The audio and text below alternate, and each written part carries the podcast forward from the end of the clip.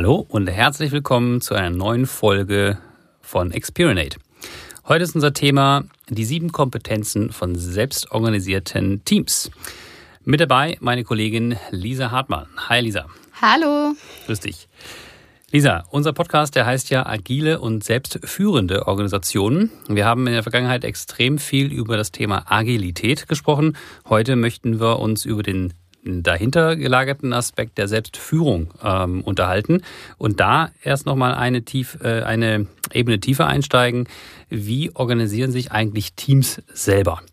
Da haben wir in den letzten Wochen sehr intensiv mit einem Kunden ein ja, neues ähm, Befähigungsformat über fünf Tage entwickelt. Und da warst du maßgeblich mit beteiligt. Lass doch mal reinhören, was ihr daraus mitgezogen habt, was habt ihr gelernt und vor allem, was sind denn die sieben Kompetenzen von selbstorganisierten Teams? Ja, also der Prozess der Erstellung war sehr spannend, weil wir uns iterativ mit dem Kunden vorgewagt haben, was denn jetzt die entscheidenden Kompetenzen sind. Ähm, und wie du schon sagst, haben wir uns für eine Anzahl von sieben jetzt entschieden. Und äh, das fängt an mit dem ersten Feedback-Kultur. Also wie gibt, mhm. gibt man sich innerhalb eines Teams den Feedback? Das ist ähm, das kennen wir schon, ne? Genau. Also ja. dann ähm, vielleicht auch nicht ganz neu, um ähm, ja, selbstorganisiert arbeiten zu können, muss ich als Team Moderations- und Gesprächsführungskompetenz mitbringen. Mhm. Dann, um das vielleicht auch darzustellen, was ich rüberbringen will, haben wir ein Modul eingebaut, das dritte Kreativtechniken zur Visualisierung von komplexen Sachverhalten und auch um Entscheidungen zu treffen.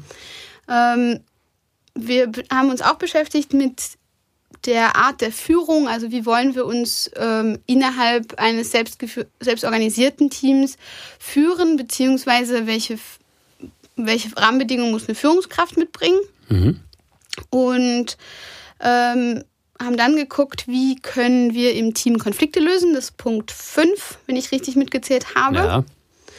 Und die letzten zwei, das eine ist ein bisschen globaler, bezieht sich auf Systemik, also ein systemisches Verständnis von Organisationen und Teams erlangen. Mhm. Und unser letzter ähm, Punkt, unser siebter, ist die Entscheidungsfindung. Ja, okay, eine Anzahl von sieben ist ja schon mal schwer zu äh, merken. Ähm, wenn ich jetzt so richtig reingehört habe, es ist wenig dabei, wo ich sage, das ist jetzt neu.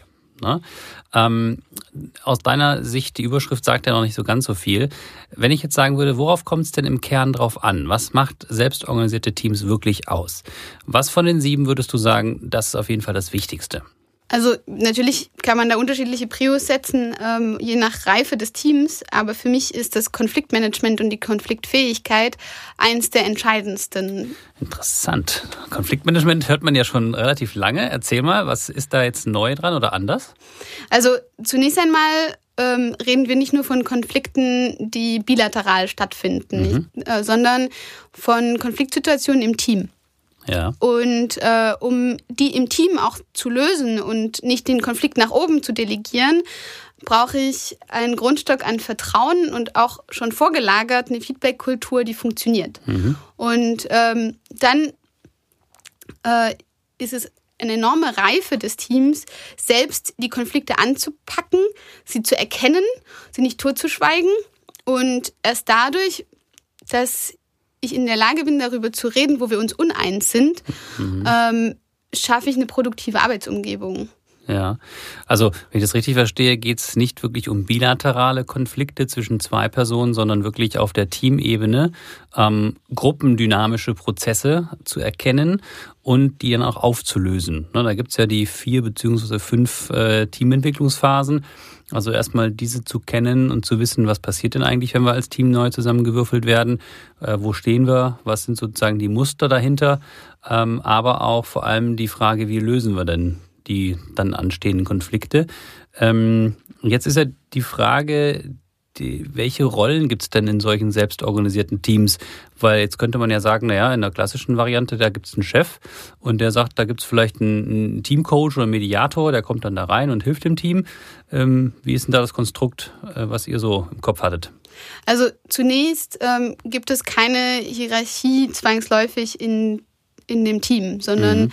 ähm, es gibt Rollen, die wandelbar sind, also die auch unterschiedlichen Personen in unterschiedlichen Situationen zugeordnet werden können. Und wenn wir jetzt an ein selbstorganisiertes Team denken, was einen Teamkonflikt hat, das kann total banal sein. Ich kann mich äh, als Software-Team zum Beispiel nicht für die, für die eine oder die andere Technologie entscheiden, dann ähm, erwarten wir von selbstorganisierten Teams, dass sie falls sie die Rolle des Mediators brauchen, mhm. die zunächst intern besetzen. Okay. Und äh, jemanden, der in dieser Situation aus dem Team das leisten kann und will. Und, ähm, und dazu muss es eben ein gemeinsames Verständnis geben, wie Konfliktbewältigung und äh, ja, Konfliktarbeit einfach zusammengeht. Mhm. Und erst dann gucke ich mich irgendwo anders hin, wenn das nicht möglich ist. Okay, das heißt, er setzt ja stark voraus, dass ich als Teammitglied eben auch unterschiedliche Rollen innehabe oder Fähigkeiten mitbringe, die jenseits meiner Fachkompetenz liegen. Ja, genau. Also das der famöse T-shaped äh, mhm. Arbeitnehmer, Arbeitgeber, wie auch immer, ähm, der nicht nur fachlich kompetent ist, sondern in der Breite auch die entsprechenden Soft Skills, wie man so schön sagt, mitbringt. Ja, also ein stärker ausgeprägtes T-Shape. Ähm, Modell bzw. Profil von den einzelnen Teammitgliedern ist da gefragt. Und damit vielleicht auch ein ja, Annehmen von Rollen, die ähm, gewisse Teammitglieder innehaben und äh, die dann auch ja, übertragen zu können. Ich glaube, das ist auch ein Aspekt, der damit reinzahlt. Ne? Ja. Ähm, ja, Jetzt hast du ja im Prinzip clever, wenn ich das so richtig zugehört habe, so die eine oder andere Fähigkeit der anderen sieben mit rein äh, gewurstelt. Ne? Feedback war da so ein Thema. Ähm, ich glaube, Purpose war auch mit drin, denn wenn ich nicht genau weiß, wo ich hin möchte, dann äh, kann ich mich auch schwer in Konflikten irgendwie orientieren. Ähm, das heißt, es hatte auch immer alles viele Wechselwirkungen. Genau, also es reicht nicht eins der sieben isoliert zu haben, mhm. äh, um tatsächlich selbstorganisiert arbeiten zu können. Und ähm, das ist die Gesamtheit dessen und vor allem das gemeinsame Verständnis darüber. Mhm. Die gemeinsame Ausgestaltung der Punkte. Ja. Wenn ich dir noch sozusagen eine zweite Kernkompetenz zugestehen würde äh, aus den sieben, was wären da noch Nummer zwei, wo du sagst, das braucht man auf jeden Fall? Also wenn ich wirklich eigenständig organisiert sein möchte, dann brauche ich als Team Entscheidungskompetenz. Mhm. Und ähm, das heißt, ich brauche einmal die Befugnis zu entscheiden. Ne? Das, also die, die Rahmenbedingung muss gegeben sein. Und dann muss ich wissen, wie Entscheidung funktioniert. Mhm. Das klingt vielleicht sehr trivial.